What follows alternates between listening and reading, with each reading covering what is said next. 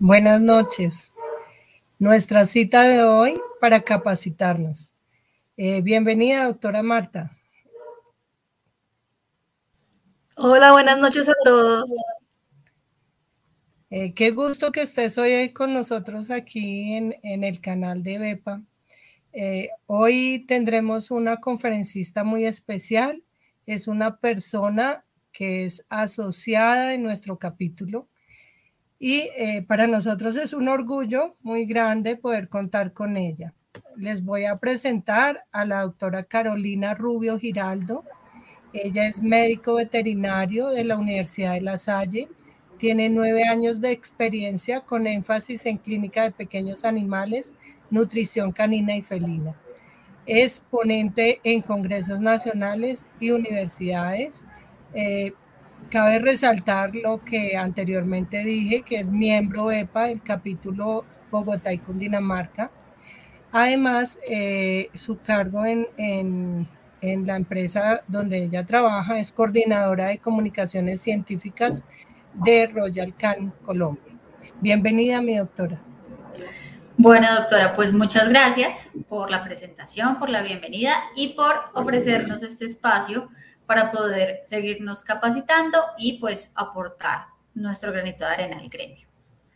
Así que tú me dirás si ya puedo compartir pantalla. Bueno. Aquí ya les estoy compartiendo pantalla. unas cositas eh, pequeñas acerca de BEPA y ah, tienes la palabra. Listo, ¿ya puedo empezar? Activa, activa, no, esperamos un segundito. Ah, eh, activa el, volumen, el micrófono. Ya, ya, eh, lo active. No, esta noche, pues, aprovechando que la Vivian me hizo esta invitación para acompañarnos en esta charla, pues quería a todos los participantes, aquellos que aún no hacen parte de la familia BEPA, pues invitarlos para que se asocien a alguno de nuestros capítulos a nivel nacional.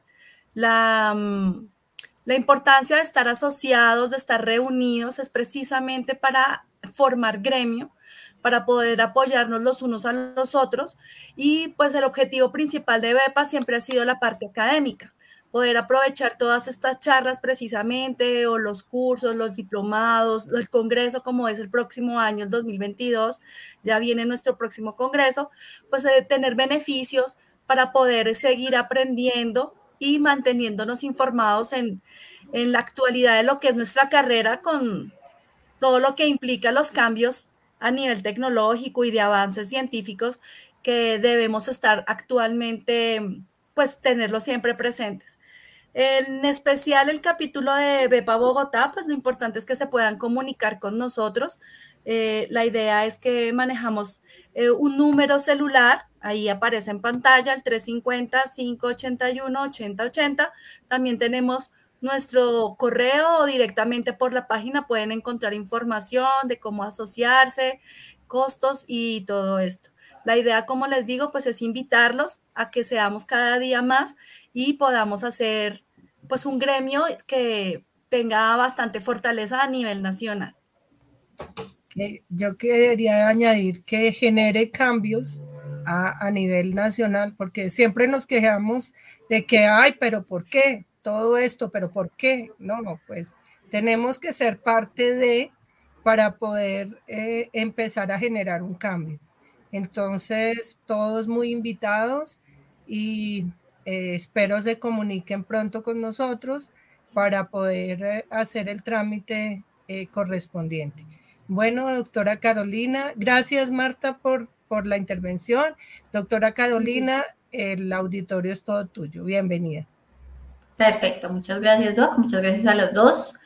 Y bueno, como ya les mencionaba la doctora Vivien, vamos a hablar hoy sobre detección de hematuria en felinos y más allá de eso también la importancia de hacer un buen seguimiento.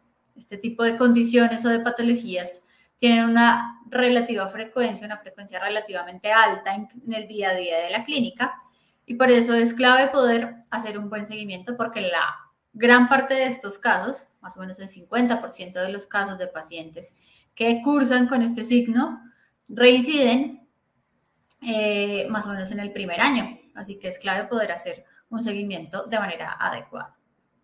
Entonces, para empezar, vamos a hablar o recordar un poco eh, las generalidades sobre las enfermedades del tracto urinario inferior o ETUI, por sus siglas en español, también conocido en inglés como FLUT, igual por sus siglas en inglés, Feline Low Urinary Tract Disease. Recordar que no es una enfermedad como tal, la enfermedad de tracto urinario inferior, pues no es una enfermedad como tal, sino un término usado para describir cualquier desorden que afecte la vejiga o la uretra de los gatos, es decir, ese tracto urinario inferior. Por acá vemos un poco la incidencia de las enfermedades de tracto urinario inferior. Vemos que aproximadamente el 10% de los felinos han sufrido, sufren o sufrirán de alguna enfermedad que afecte el tracto urinario inferior. Entonces, sí tiene una, una frecuencia, una incidencia importante. Vamos a ver por acá, según otros estudios, qué tan frecuentemente vemos hematuria en los gatos.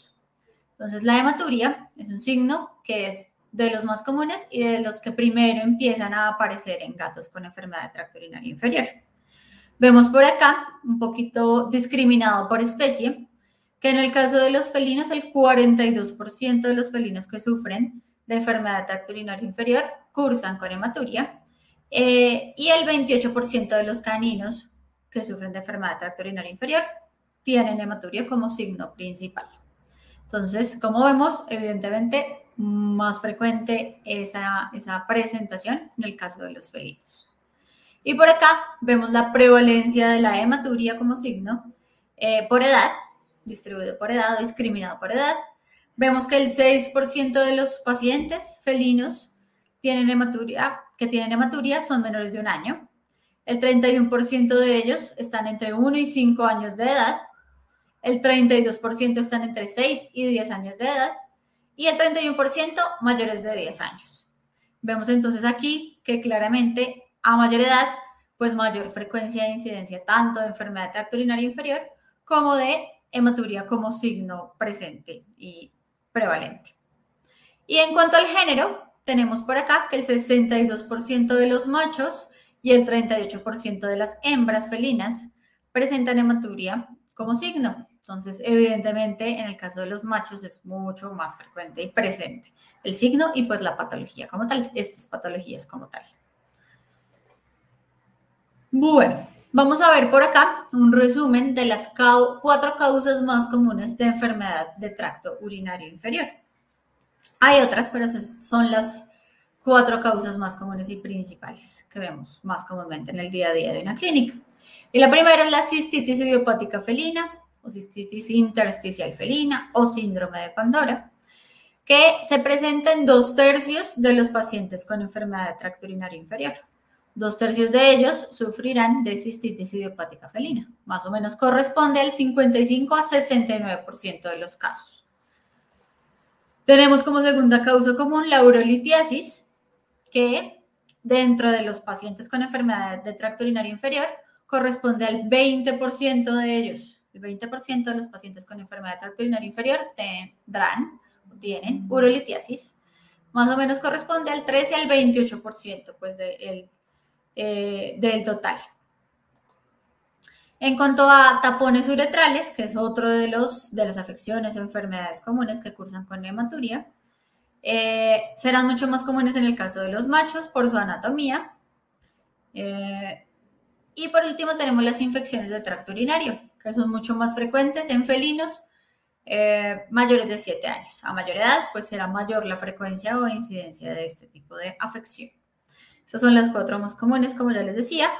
Y vamos a ahondar un poquito más en cada una de ellas, eh, como generalidades puntuales y puntos clave a tener presentes a la hora de tratar este tipo de afecciones. Entonces vamos a empezar con la cistitis idiopática felina. Y como sabemos, esta es una de las patologías que están más ligadas al estrés en los gatos. Así como en humanos nos estresamos y nos da gastritis, pues el felino se estresa y le da cistitis idiopática felina. Está más predispuesto, digamos que no es lo único, pero está predispuesto a sufrir de esta afección. Así que como está tan ligado al estrés, lo que se propone en este estudio es tener como esta, este paso a paso, seguir un poco este paso a paso de medidas a tomar para tratar y abordar de manera eficiente esta condición o esta enfermedad. Entonces, lo primero, o el paso uno, sería eh, generar esa educación en el cliente, tutor de gato, tutor de felino, eh, para que tenga como una manera de pensar, por así decirlo, desde el punto de vista del gato. Es decir, se pueda generar ese enriquecimiento ambiental con zonas altas para que el gato se sienta seguro, se sienta tranquilo, se reduzca su estrés y su ansiedad, pero también tener muy presente la arenera, el arenero. Eh, todos los detalles en cuanto al arenero. El tipo de arena que se utiliza, la textura, la profundidad del arenero, que en realidad busquemos que sea el que mejor supla las necesidades de ese gato. La ubicación de ese arenero también es importante, que no sea muy difícil de llegar a él, pero tampoco eh, que pase de pronto muchas personas o que haya mucho ruido, porque eso también puede afectar al gato y hacer que no orine en el lugar que debería y que se estrese también más. Mm, y también hacer la recomendación a ese tutor de gato que tiene esta condición que la frecuencia de limpieza de ese arenero pues sea mucho más rigurosa, mucho más frecuente para que el gato pues tienda a hacer sus necesidades donde debe y pues no genere tampoco estrés. Ese sería el primer paso. Si los signos se mantienen, persisten, pues pasaríamos al paso 2, que es recomendar las dietas o alimentos húmedos, enlatados, que es una de las mejores maneras de aumentar el consumo de agua por parte del felino. También buscar otras maneras de incrementar este consumo, ya sea con fuentes, ya sea poniendo diferentes puntos de agua en la casa y tratar de controlar en lo posible, porque no siempre se puede, todos los factores que puedan llegar a ser estresantes en el gato. Si los signos se mantienen, persisten, pues pasamos al paso 3, que sería también pues, seguir tratando de controlar al máximo posible todos los factores estresantes para el gato y complementar eh, los medios diagnósticos que se han realizado en este gato. Hacer cultivo de orina, radiografía de contraste y ultrasonografía para seguir indagando qué más puede estar pasando en el paciente. Si los signos persisten o se mantienen, pasamos al paso 4, a ese nivel 4, que sería considerar el uso de amitriptilina, glucosaminoglicanos eh, y cistoscopia, considerar hacer cistoscopia. Sería como ese paso a paso, ir por niveles un poco para ir viendo qué funciona en el paciente e ir, digamos que, complejizando un poco más tanto las terapias como los medios diagnósticos. Serían entonces estos tres los pilares principales para poder generar un control eficiente de la cistitis idiopática felina, realizar un enriquecimiento ambiental gradual, no puede ser de un día al otro porque eso también estresaría aún más al gato, Así que poco a poco hay, hay que ir enriqueciendo su ambiente, educar un poco al tutor de gato de qué cosas debería hacer, qué cosas no debería hacer y que piense un poco como gato para suplir sus necesidades por su naturaleza y por su instinto. Aumentar la ingesta de agua del gato por parte del gato, tanto con alimentos húmedos como con los otros métodos que ayuden a estimular el consumo y tratar de reducir al máximo todos los factores que puedan ser estresantes para el gato dentro de lo posible. En muchos casos, solamente con tomar estas tres medidas, pues ya es suficiente para que el cuadro clínico remita, pero no siempre es así. A veces hay que, digamos que, eh, tomar otras medidas adicionales farmacológicas e incluso nutricionales. Otras pautas adicionales a las que les mencioné. Importante tratar de reducir al máximo los conflictos entre gatos, ya sea porque viven eh, hay casas multigatos y puede que tengamos conflictos importantes entre ellos y esto esté generando el estrés, o ya sea porque exista un gato cerca o un gato vecino que pueda estar generando estrés en el gato. Importante considerar que cada gato que viva en la casa tenga sus implementos individuales y sobre todo para el arenero, para el arenero, es clave seguir la regla X más 1. Si se puede en todo, mucho mejor, pero mínimo para el arenero, seguir la regla X más 1, que es, pues si tenemos dos gatos, pues mínimo tres areneros. Si tenemos cuatro gatos, mínimo cuatro, cinco areneros. Dietas húmedas, la administración de dietas húmedas, como ya mencionaba, disminuye la densidad urinaria y esto hace que la vejiga pues se derrite menos porque tiene una orina menos concentrada. Mm, serían como los puntos importantes a adicionar. Esa es la primera afección y de las más comunes. Ahora vamos con la segunda, que son las urolitiasis. Tenemos por acá los tres tipos de urolitos que más se presentan con mayor frecuencia en caninos y felinos. Los cálculos de estrubita, es el típico urolito de estrubita, el del libro, que es de forma triangular, que tiene paredes lisas. Este es el típico cálculo de oxalato de calcio, con paredes rugosas que suelen lesionar bastante las paredes de la vejiga. Y este es el típico urolito de urato de amonio. Recordar que no todos son radioopacos, ya vamos a ahondar un poquito en cada uno de ellos y eh, cómo un poco diagnosticarlos o orientar nuestro diagnóstico y también cómo poderlos tratar desde la parte nutricional y farmacológica. Tener presente también que no, los cristales no siempre corresponden al tipo de urolito, es decir, podemos tener cristales de estrubita, pero urolitos de oxalato de calcio o viceversa. No siempre que tengamos cristales quiere decir que tenemos urolitos y no siempre que tengamos urolitos quiere decir que vamos a verlo reflejado en cristales. Entonces, digamos que no, es realmente una forma tan eficiente de diagnosticar o de saber qué tipo de urolito tenemos.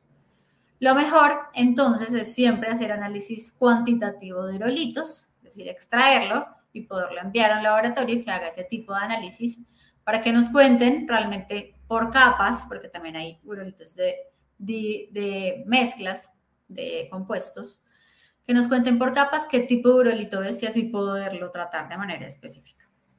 Y saber y tener presente que no todos los tipos de urolitos se pueden disolver. Entonces vamos a ver un poquito más a detalle estos tres tipos de urolitos que son los más frecuentes. Y eh, cómo están formados y asimismo cómo podríamos tratarlo de manera más específica. Los primeros son entonces los cálculos de estrubita, que son unos de los más comunes, y están compuestos por fosfato, amonio y magnesio. Así que estos serían de los compuestos que eh, más reducidos deberían estar en la dieta, en un alimento prescrito, para que se puedan disolver de manera eficiente y prevenir su formación o que reincidan. En el canino, casi, casi que en todos los casos está ligado a infección urinaria. Así que en caninos que tengan urolitos de estrubita, debemos considerar siempre acompañar la terapia nutricional o la que elijamos para disolverlo o tratarlo, también de terapia antibiótica. Si no, va a reincidir el paciente con el problema o no se va a disolver completamente. Tener presente que estos tipos de urolitos, los de estrubita, se disuelven en pHs ácidos, pHs urinarios que estén por debajo de 6.5 generan dilución de este tipo de urolito. Y que los pHs alcalinos promueven su formación. Así que hay que tener esto presente a la hora de tratarlos de manera eficiente. En cuanto a su incidencia o frecuencia, los urolitos de estrubita corresponden al 40 a 50% de los urolitos pues, diagnosticados. Más o menos la mitad de los urolitos serán de estrubita. Antes era mucho más común la presentación de este tipo de problemas, en general la urolitiasis, pero hoy en día ha reducido bastante su presentación gracias al mejoramiento de las dietas. Ya nos preocupamos por producir alimentos de mucho más alta calidad que reducen el riesgo de presentación de estos tipos de urolitos. Este urolito es radio opaco, es decir, que sí se ve radiográficamente, pero tener presente que los urolitos que son menores de 3 milímetros no pueden ser detectados radiográficamente. Es decir, que el hecho de que no los veamos radiográficamente no quiere decir necesariamente que no estén presentes. En carinos entonces, como les mencionaba, casi que en todos los casos, la urolitiasis de estrobita está ligada a la infección urinaria. Generalmente cuando tenemos infección urinaria por este tipo de bacterias que son productoras de ureasa, como el Staphylococcus pseudointermedius, el Proteus, e. coli, Pseudomonas y la Klebsiella. La ureasa convierte la urea el amoníaco y el amoníaco luego se convierte en amonio. Y como el amonio, acabamos de ver, es uno de los precursores de este tipo de urolito, por eso es que existe como esta relación directa entre las infecciones urinarias y la presentación de este tipo de urolito. Suele ser más frecuente su presentación en hembras que en machos y el 95% de estos tipos de urolito, de estrubita, se encuentran presentes en el tracto urinario inferior. Y para el caso de los felinos, contrario a los caninos, en el 95% de los casos se dan en orina estéril, es decir, casi nunca está ligado a infección urinaria. Así que su formación dependerá principalmente del pH urinario, de su concentración y de la presencia de los minerales calculogénicos en orina que se van uniendo y formando pues cristales y luego urolitos. Lo que se ha visto es que hay una mayor incidencia en gatos entre 4 y 7 años.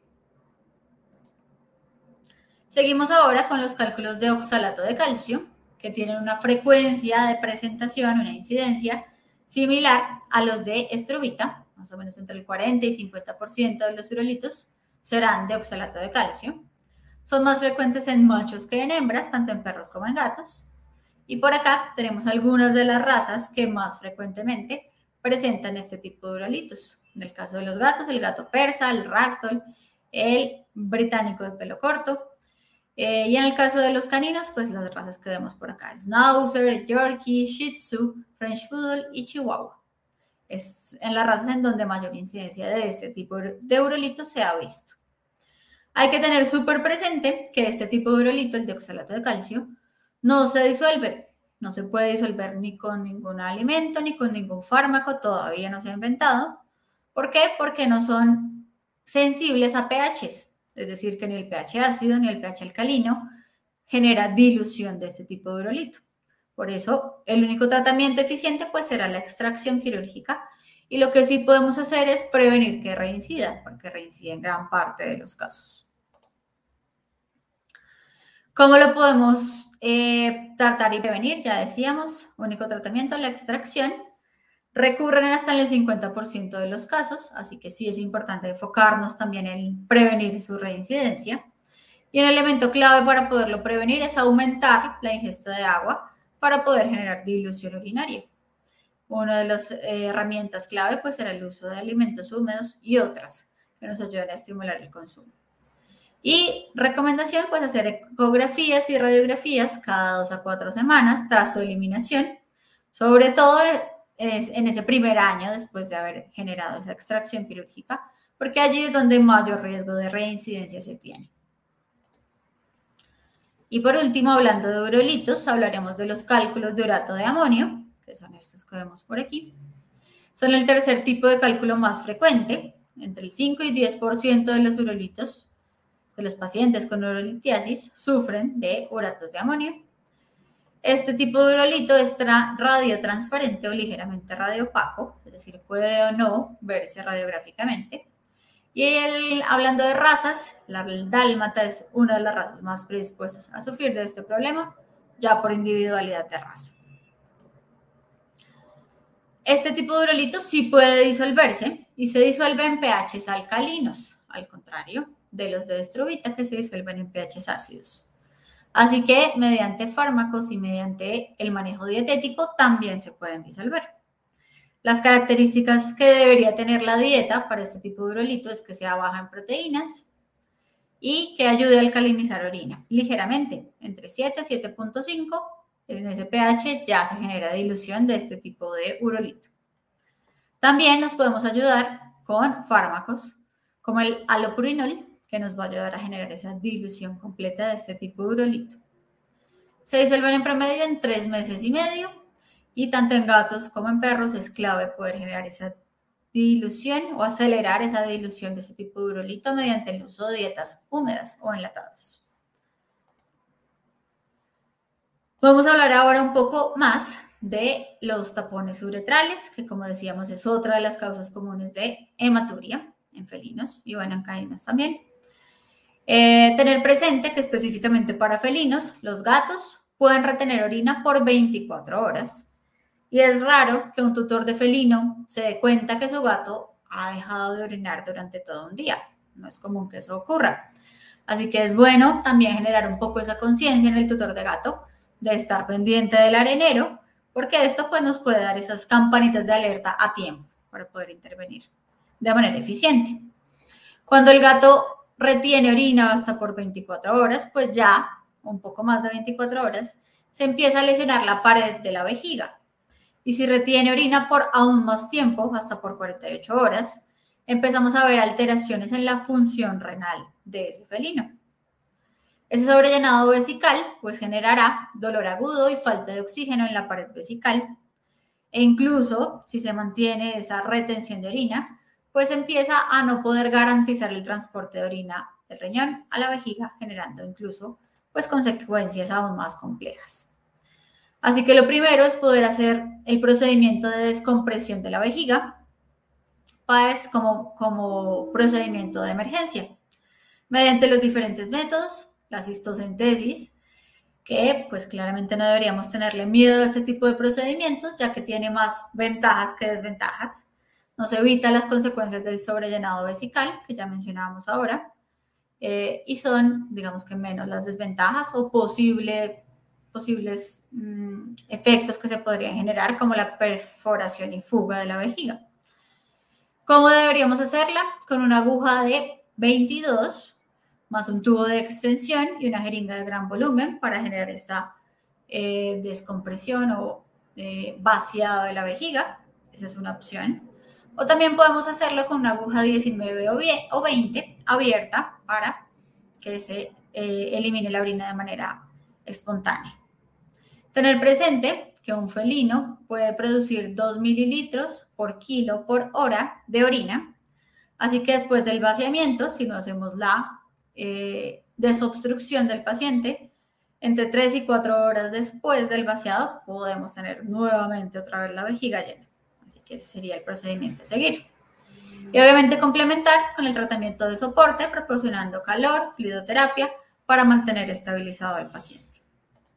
No olvidar la analgesia de manera específica para este tipo de paciente, que debería deberíamos elegir un fármaco que no tenga un efecto cardiovascular ni renal, como por ejemplo el butorfanol a esta dosis, 0.2 a 0.3 miligramos kilo, solo o combinado con midazolam a 0.2 miligramos kilo. Este tipo de fármacos además nos van a ayudar a disminuir el estrés para facilitar las pruebas diagnósticas y pues terapéuticas en este tipo de paciente. Una vez entonces vaciada la vejiga, deberíamos proceder a eliminar el tapón uretral que nos está generando esta obstrucción. Tener presente algunas pautas que les voy a mencionar por acá. Saber que el sondaje, el sondeo, es una de las principales causas de traumatismo uretral, sobre todo en esta porción, porción dorsal entre la uretra pélvica y peneana. Es allí donde más lesión podríamos generar, así que tener esa precaución. Importante y clave, pues poder mantener la uretra estirada y en posición caudal para que la sonda pueda pasar con mayor facilidad. Las sondas para felinos deberían ser de un diámetro de 1 a 1.3 milímetros, lo que es igual a 3.5 a 5 French. No olvidar hacer siempre la ubicación con gel estéril. Y si sentimos algún tipo de crepitación al intentar introducir la sonda, pues detener el procedimiento y hacer la técnica de irrigación o lavado para tratar de que las arenillas o los urolitos pequeños, pues se haga la retropulsión de los mismos para poderse pues descomprimir o eliminar la obstrucción. Y una vez la sonda pasa sin problema, debemos decidir si la dejamos o no. En la mayoría de los casos, ideal dejarla por cierto tiempo eh, para evitar que vuelva a taparse nuevamente, que es lo que suele ocurrir. Bueno, y por último, la cuarta afección, que también cursa con hematuria, son las infecciones de tracto urinario. Y aquí recordar algunas generalidades sobre este tema. Saber que son mucho más comunes en pacientes de edad avanzada. Son bastante raras en gatos jóvenes, solamente el 2% de los gatos jóvenes sufre de infecciones de tracto urinario. Pero los mayores de 12 años aumentan sus probabilidades a un 50% de sufrir de infecciones de tracto urinario. Pacientes con afecciones o enfermedades concomitantes como la diabetes mellitus o la enfermedad renal crónica, aumenta, en ellos aumenta bastante el riesgo de sufrir de este tipo de problema, de infección. Eh, y también algunos procedimientos como la postura de catéteres y la uretrostomía aumentan bastante el riesgo a sufrir de infecciones de tracto urinario. Recordar entonces hacer un cultivo y antibiograma, es la recomendación, para ser mucho más específicos con el antibiótico que utilizamos para poder tratar este tipo de infecciones urinarias. No utilizar indiscriminadamente antibióticos o medicamentos como la enrofloxacina, que como saben existen bastantes reportes de que podrían generar eh, ceguera súbita, incluso si se utilizan a dosis bajas.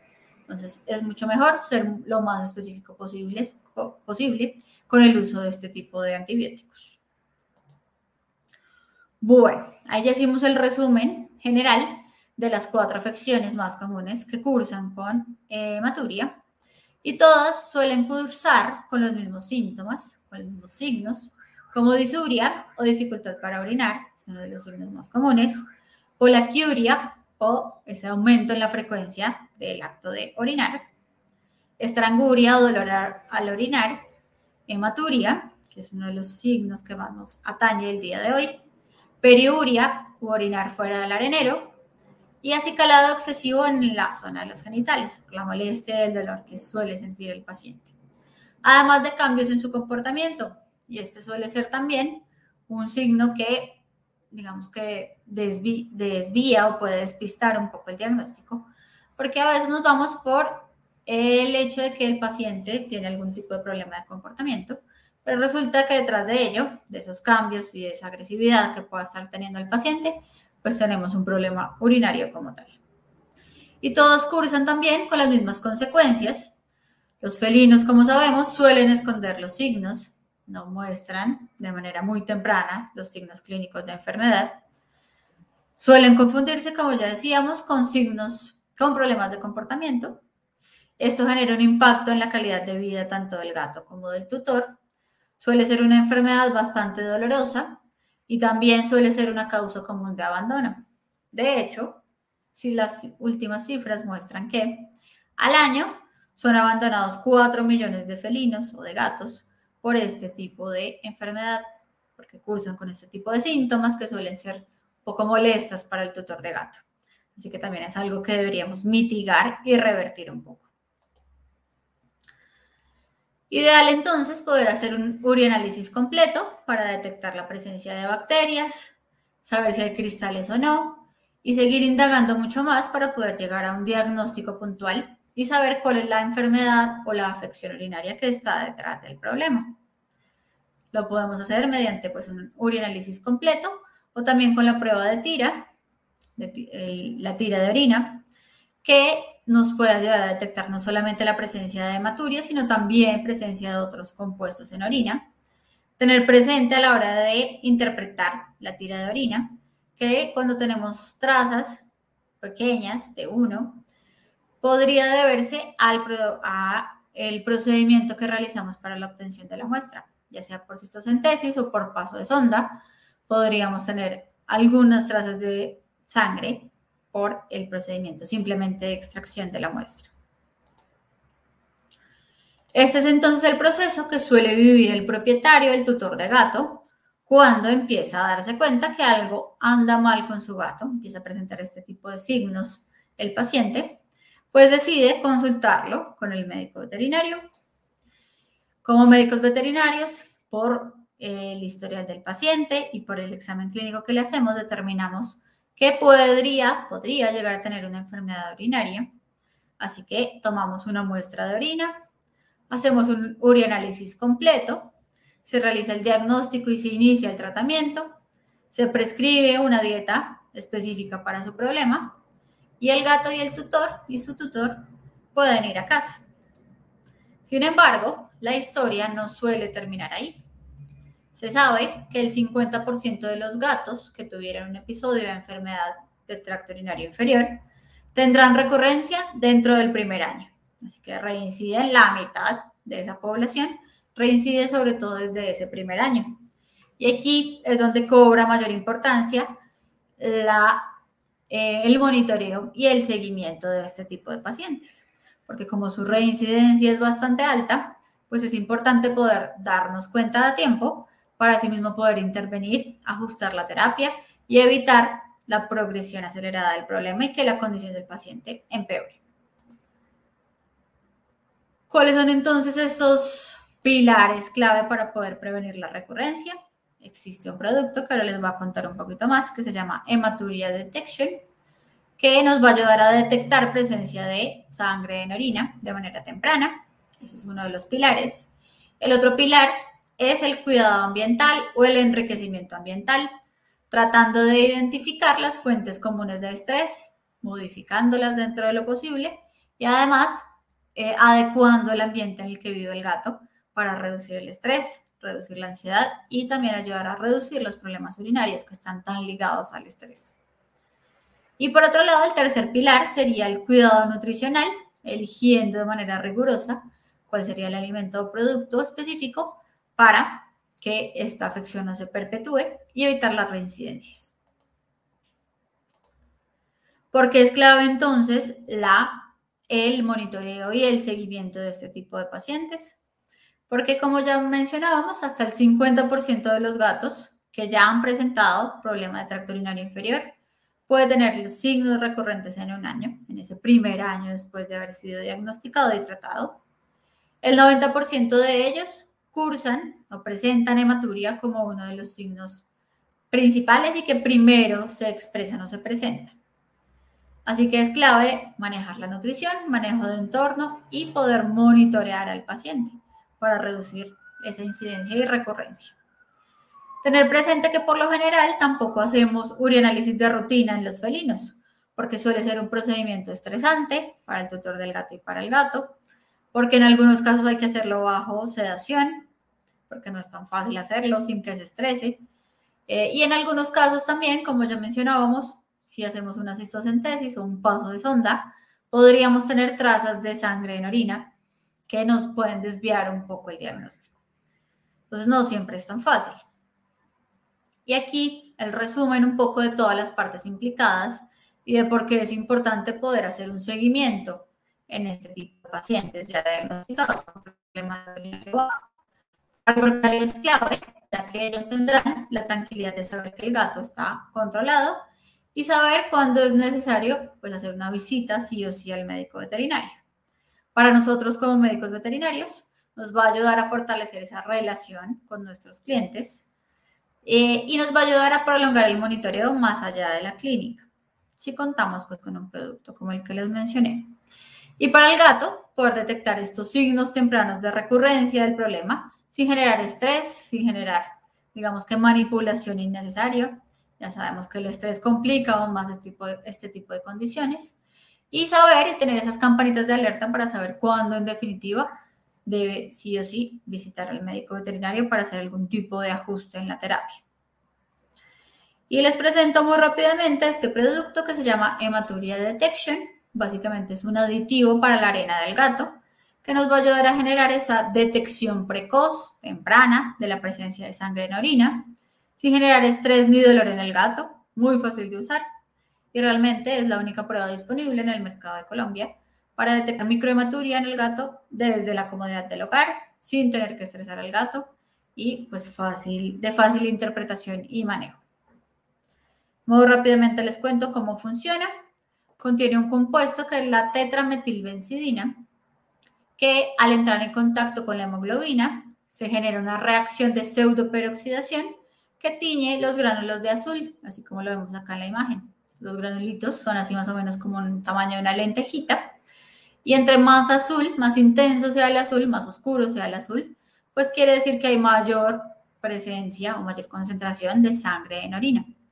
Y puede ser incluso desde un azul muy clarito que igual sigue siendo positivo o incluso un verde puede ser positivo. ¿Cuándo entonces deberíamos recomendar este tipo de producto? Entonces, lo primero es hacer el diagnóstico y el tratamiento específico de nuestro paciente con problema de tracto urinario inferior y darle un tiempo de eh, recuperación al paciente, más o menos de dos semanas a un mes, para que la terapia pues, pueda funcionar, darle como ese chance de recuperación al paciente. Un mes después, deberíamos recomendar el primer sobrecito, que nos va a durar un mes de detección de sangre en orina. Luego recomendamos el segundo sobre, que nos va a durar otro mes, porque esos dos meses después de haber iniciado la terapia y después de haberle dado ese tiempo de recuperación al paciente, son, es el momento, es el tiempo en el cual hay mayor reincidencia del problema. Ese sería el momento ideal para recomendarlo.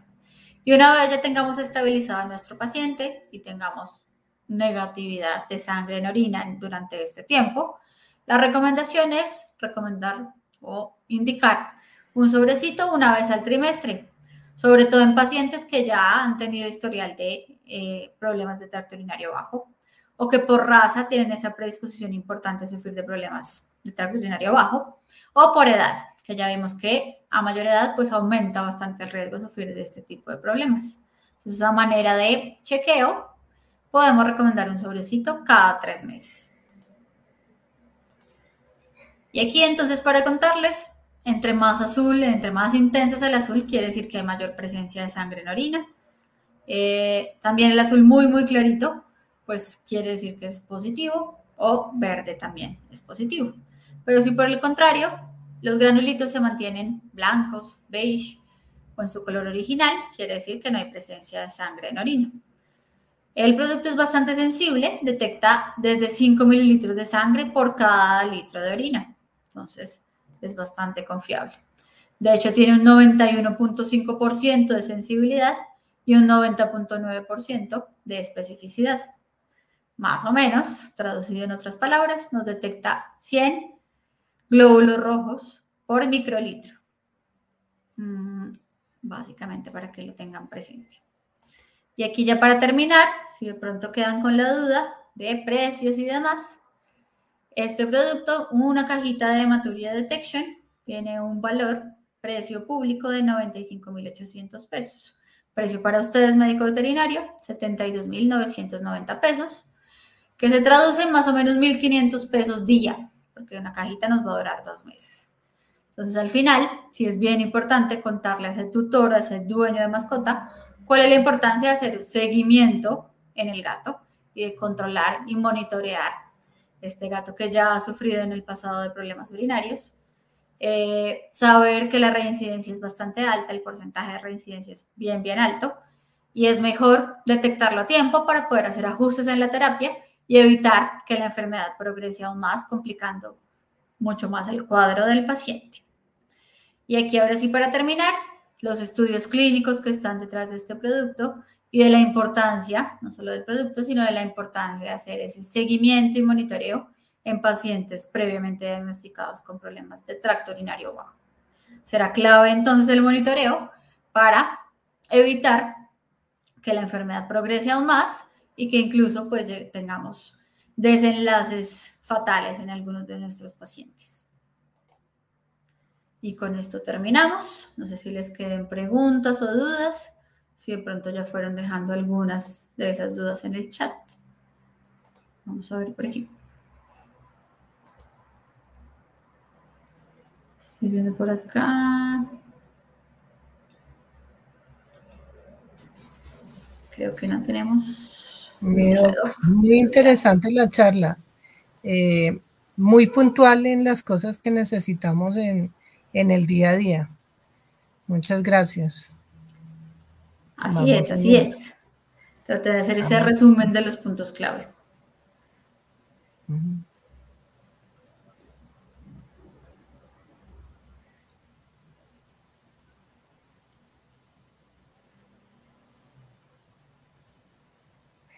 Em, hacen un comentario la doctora Xochitl eh, Tamara dice que ve muy comúnmente los cristales de fosfatos triples y oxalatos en, sus pacientes. En estos casos, la presencia de ambos en gatos, ¿cuál sería el tratamiento ideal? Bueno, pues en ese caso, eh, digamos que es clave poder aumentar el consumo o la ingesta de agua. Si estamos hablando solamente de cristales, pues hay como un mix entre uno y el otro. Entonces, eh, lo primero sería aumentar la ingesta de agua, como ya mencionábamos, mediante la administración de alimentos húmedos y las diferentes estrategias, como el uso de fuentes, de diferentes puntos de agua dentro de la misma casa, eh, para poder generar esa, como que se limpie, entre comillas, la vejiga. Otra buena opción es utilizar alimentos que nos ayuden a estimular el consumo de agua, tengan un poquito más de sodio, para que el gato sienta más sed, tome más agua y eso ayude a generar esa limpieza, entre comillas, de la vejiga, porque ahí tenemos como una mezcla de uno del otro y modificar pHs. En ese caso, si solamente estamos hablando de cristales y no todavía formados, sería como la mejor opción. Esas dos serían las recomendaciones. Ok, eh, gracias. Ana María Rubio pregunta, ¿cómo evitar problemas urinarios en nuestros gatitos? Eh, básicamente es eso. Uno, empezar desde lo básico, que es administrar una nutrición de calidad. Al administrar nutrición de calidad, pues disminuimos esa presencia de minerales calculogénicos que podrían, podrían predisponer al desarrollo eh, de la urolitiasis. Eh, y lo otro, aumentar el consumo de agua. Son como esos dos puntos principales. Mm, eso sería.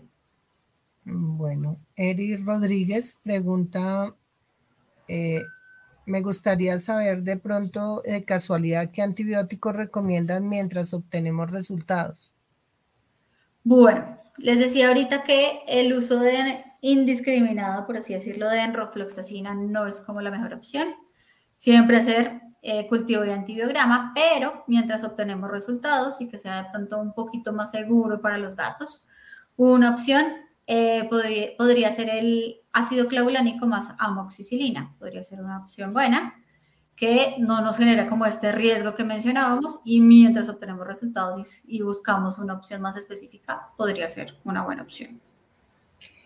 Eh, Sandra Oviedo pregunta, ¿cuánto tiempo sería el antibiótico, antibiótico-terapia para minimizar las residuos? Ok, en ese caso, sobre todo hablando de caninos, sí tendríamos que, enfocarnos mucho más en una antibioterapia un poquito más larga. En el caso de felinos, estar seguros de que en efecto necesita el antibiótico, porque como dijimos, no siempre la urolitiasis está ligada a infección urinaria, así que estar seguros de que en efecto lo necesite. Eh, en el caso de caninos, casi, casi que siempre lo necesita, así que la recomendación sería hacerlo mínimo durante 20 días para poder tener esa, digamos que esa prevención un poquito más clara. Pero más allá de eso, es elegir la nutrición o el alimento específico que nos ayude a prevenir la reincidencia. Entonces, no prolongar un poco indiscriminadamente la administración de antibiótico, sino elegir también el alimento específico que nos pueda ayudar a prevenir esa, que se perpetúe el problema. Ok. Em, hay otra pregunta. Em, Cristian Castiblanco. Dice, muchas gracias, excelente charla. En el caso de urolitiasis en general, ¿cuál sería la diferencia con síndrome de Pandora? Muchas gracias. Bueno, el síndrome de Pandora eh, mencionaba que está mucho más ligado al estrés y básicamente es una inflamación de la vejiga ligada a estos temas, eh, digamos que internos fisiológicos que ocurren en el paciente. Entonces, el, en el caso del síndrome de Pandora no hay presencia de urolitos, sino que hay esa inflamación de la vejiga que está ligada al estrés. Entonces, eh, como lo mencionaba durante la charla, en este caso, las tres pilares para poderlo manejar de manera específica son el enriquecimiento ambiental, tratar de disminuir al máximo los factores estresantes para el gato y aumentar la ingesta de agua. Pero digamos que son dos, dos condiciones diferentes. síndrome de Pandora está 100% ligado o muy, muy ligado al estrés y sería lo primero que debemos tratar de manejar o reducir para que se pueda tratar de manera eficiente. Em, bueno, yo sé que no es el tema de hoy, pero recomiéndanos un alimento que nos pueda estabilizar, que nos pueda estabilizar la inflamación y eh, la formación de, que no haya formación de estrubita, por ejemplo o de Sería, en el caso de Royal Canin, sería urinario. ¿Por qué? Porque urinario nos ayuda a acidificar orina y como vemos ahora, los urolitos de estrubita se disuelven en pHs ácidos. Entonces, ese sería un punto. Y por otro lado, tiene una adición moderada de sodio que ayuda a que el felino o el canino sientan más sed, tomen más agua y esto ayuda a mantener la dilución urinaria estos niveles de sodio, de pronto si les preocupa el tema de la salud renal o la salud cardíaca, son niveles controlados, solamente un poquitito más para que el gato o el perro sienta más sed, tome más agua sin afectar otros órganos. Eso en el caso de los de estrubita. Y los de oxalatos, como dijimos, no se pueden disolver, pero sí los podemos prevenir desde la nutrición. Y urinaria también sería una buena opción, porque como nos genera dilución urinaria, mantiene, manteniendo disuelta esta orina, pues habrá o existirá menos riesgo de que se forme cualquier tipo de urolito. hablando de urolitiasis, clave el consumo de agua, clave la dilución urinaria, porque entre más disuelta esté la orina, pues será menos probable que se formen cristales y urolitos. Sí, súper interesante, eh, yo resaltaría que desde el punto de vista mm, de laboratorio clínico eh, hay que enfatizar en el parcial de orina. Eh, nosotros como médicos veterinarios en nuestra consulta diaria eh, vemos muchas afecciones de, la parte renal y hay que estar muy pendiente de estos pacientes em, en cuanto al proceso de proteína dentro de la orina. Eh, generalmente pacientes, porque ya empezamos a, clasificarlos en, nuestros, mm, eh, perdón, se me enredó la lengua, eh, a clasificarlos de acuerdo a, enfermedad renal, si es 1, 2, 3, 4. Entonces, nosotros debemos estar muy pendientes porque generalmente estos pacientes que tienen cristales, están con proteína de 2. Eh, ojo, aquí nosotros ya empezamos a tener una enfermedad renal eh, fuerte, ¿no? Eh, y, hay que entrar a actuar, como dice la doctora Carolina, con nutrición y desde la parte de, de cambios del pH urinario. Si no lo hacemos de esta forma, pues eh, el proceso va a ser mucho más largo y más complicado con el paciente felino sobre todo. Así em, es, así es.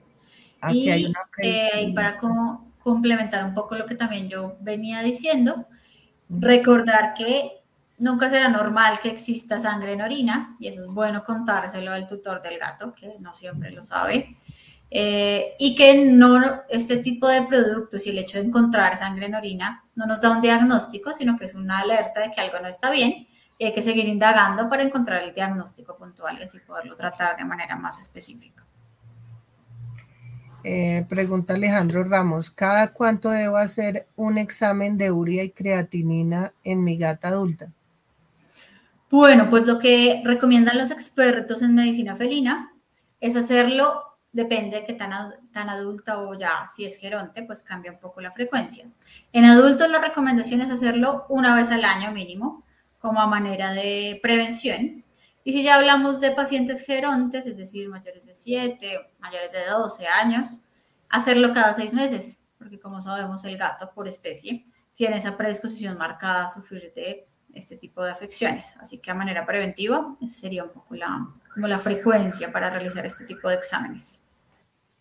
Eh, Cristian Castiblanco pregunta, en caso de uratos amorfos, ¿por cuánto tiempo envías el alopurinol y usas eh, misma dosis en felinos y en caninos?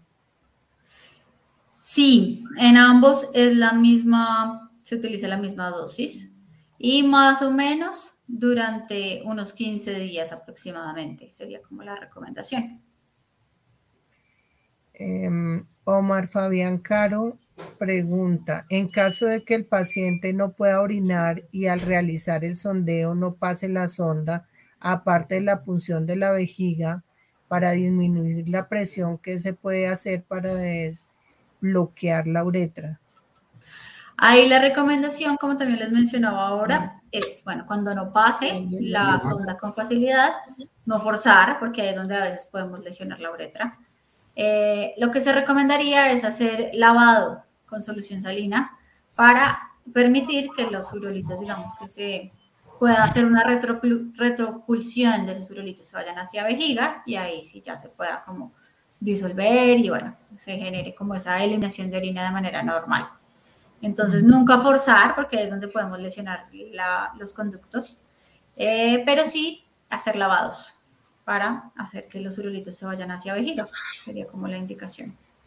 Sí, en últimas toca hacer cirugía, no hay otra. Ajá, en casos de reincidencia, cuando está muy complicado, cirugía, como dice la Cuando, cuando no pase la sonda, toca cirugía.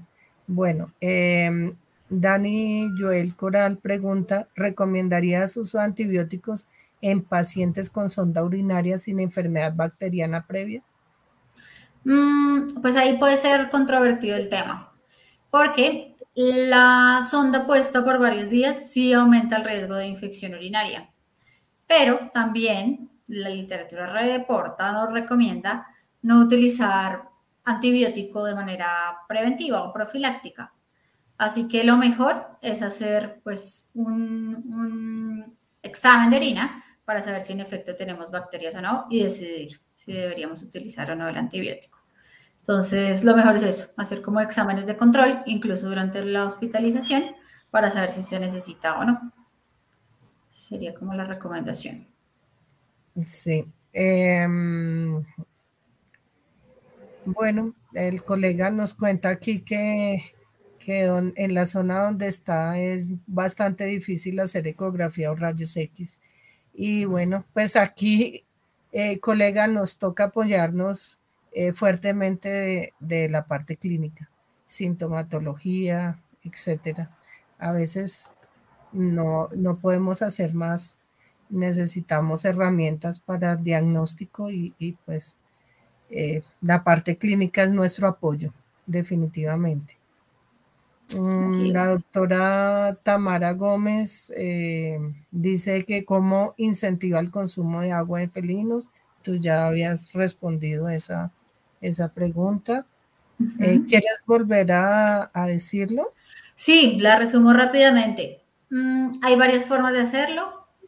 Como ellos tienen un bajo instinto de consumo de agua, entonces varias formas es ponerles varios puntos de agua en la casa, que no sea una sola fuente, sino varios puntos y de diferentes formas. Es decir, también fuentes en movimiento, que eso hace que se sientan más atraídos por consumirlo. Incluso hielitos, hay ciertos gatos que les gusta más ese tipo de presentación del agua. Eh, administrar alimentos húmedos, que ya de por sí tienen un 75% de humedad, entonces estamos dando más agua. Eh, y administrar alimentos que contengan estas tecnologías que ayudan a estimular el consumo. En el caso de Royal Canin tenemos varias opciones. Bueno, en estos días una, propietaria, una tutora eh, de gato me preguntaba que si le podía dar leche. Eh, ¿Tú qué opinas al respecto? O sea, e, es, igual controvertido la respuesta, pero pues regálanos tu opinión acerca de esto. Sí, igual es controvertida la respuesta, como dices, Doc, pues igual es agua, o sea, contiene contenido hídrico, eh, pero no es lo ideal, no es lo recomendable, porque pues será leche de bovino seguramente, así que no tiene los compuestos idóneos para un paciente felino o canino, y adicional, pues es ya adulto, ¿no? Que yo le doy leche deslactosada, me dice la señora, pero... Dice, ella, de todas formas no. Además es un adulto, entonces tampoco tiene ya la capacidad de absorber ni digerir la lactosa de manera adecuada. Entonces, no, no sería lo idóneo. Ah, la doctora Tamara Gómez eh, cuenta un caso. Tengo una gata, paciente de 15 años, con uria de 114 y creatinina de 54. Además, con falla hepática también. ¿Qué dieta recomendarías? Bueno, ahí cuando tenemos varias patologías o condiciones de manera simultánea, lo que siempre recomiendo es dar prioridad a lo que amenace o afecte más la vida del paciente, que en este caso pues sería el tema renal seguramente, o ahí tú como médico pues ves cómo ese, ese riesgo-beneficio, la que amenace más la vida del paciente sería la que le deberíamos dar prioridad. También me preguntan muchas veces que si se pueden mezclar alimentos prescritos. Nunca lo recomiendo porque no hacemos ni una cosa ni la otra. Ni cuidamos de la salud de su riñón, ni tampoco cuidamos de la salud de su hígado. Así que lo ideal sería priorizar primero, o sea, tener primero, tratar primero desde la parte nutricional y, bueno, farmacológica también, lo que más amenaza la vida del paciente. Sería la recomendación. Gracias. Em, Sandra Castañeda pregunta que ¿Qué protocolo nos aconsejas para el lavado vesical? Ok. Eh, bueno, no tengo tanta, tanta experiencia en este tema, pero lo que les recomendaría es, obviamente, siempre hacerlo bajo anestesia, como ya mencionábamos, eh, no forzar nunca el paso de la sonda eh, y no siempre sería recomendado hacer lavado, ¿no? Depende del tamaño de los urolitos, pues también podría ser un poco contraproducente. Así que, pues es como lo que te podría decir. Ok. Em, Sandra, eh, Sandra Oviedo pregunta, si los cálculos están ah, en pelvis renal y no se define específicamente qué son, qué alimentos sugeriría. Mm, ahí sí puede pasar. Ahí lo que podrías hacer es guiarte por el pH urinario eh, y dependiendo de eso buscar o acidificar o alcalinizar orina para que llegue como a, ese pH eh, neutro o ideal. Eh, y lo otro es también determinar si hay algún tipo o grado de falla renal y ahí pues ver si es renal el indicado o evaluar. Entonces serían como esas dos cosas. Uno, guiarnos por pH urinario y dos, evaluar también el estado del riñón y ahí determinar si sería renal o sería urinario, que probablemente sería renal como el más idóneo, seguramente. Ah, la doctora Tamara Gómez dice, la amenaza más fuerte, o sea, con respecto a la pregunta anterior que ella hizo, la amenaza más fuerte es la, respuesta renal. En este caso, ¿qué dieta sería ideal para este paciente felino de 15 años?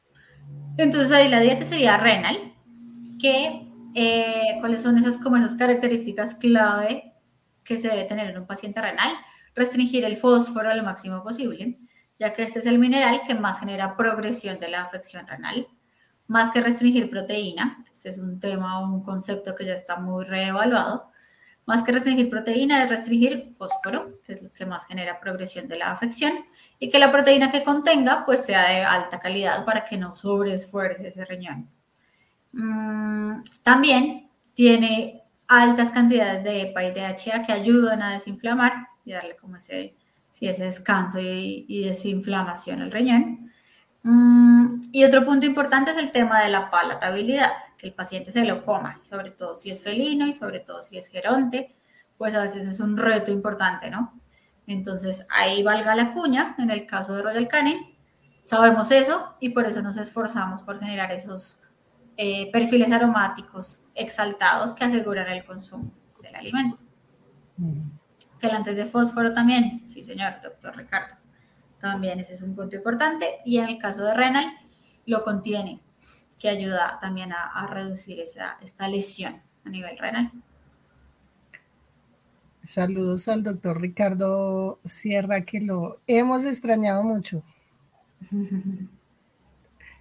Viendo, pues eh, no, hay más no hay más preguntas en el momento.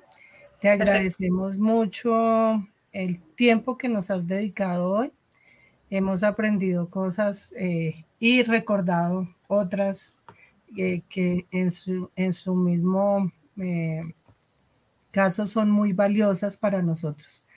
Em, espero que no sea la primera vez que te tengamos aquí en, esta, es, en este espacio. Esperamos. La primera, pero no la última. que, no, que, no, que no nos faltes en el próximo año y que estemos muy de la mano en los temas de nutrición canina. Em, me agradó mucho tenerte aquí, Doc. Es una ventaja muy grande para nosotros contar con gente en nuestro capítulo eh, muy capacitada como lo eres tú. Invito nuevamente a los asistentes para que formen, que quieran formar parte de nuestro capítulo se comuniquen con nuestro número para darles las indicaciones o nuestro correo em, vía WhatsApp o al correo info arroba em, bueno, pues no me queda más que agradecerte, seguirte agradeciendo eh, el espacio, el tiempo y eh, colegas, pues eh, esperen nuestra próxima charla eh, va a estar súper interesante. Tenemos un conversatorio con dos colegas muy eh, renombrados en, nuestra, en nuestra parte veterinaria. Muchísimas gracias por la asistencia, por el acompañamiento y eh, nos vemos en próximos días con nuestra nueva actividad. Bien, Doc, un abrazo gigante. Muchas gracias, Doc, y muchas gracias a Bepa Bogotá por el espacio y a todos por su participación. Que tengan muy buena noche. Gracias al máster por la transmisión, muy amables. Buena noche para todos.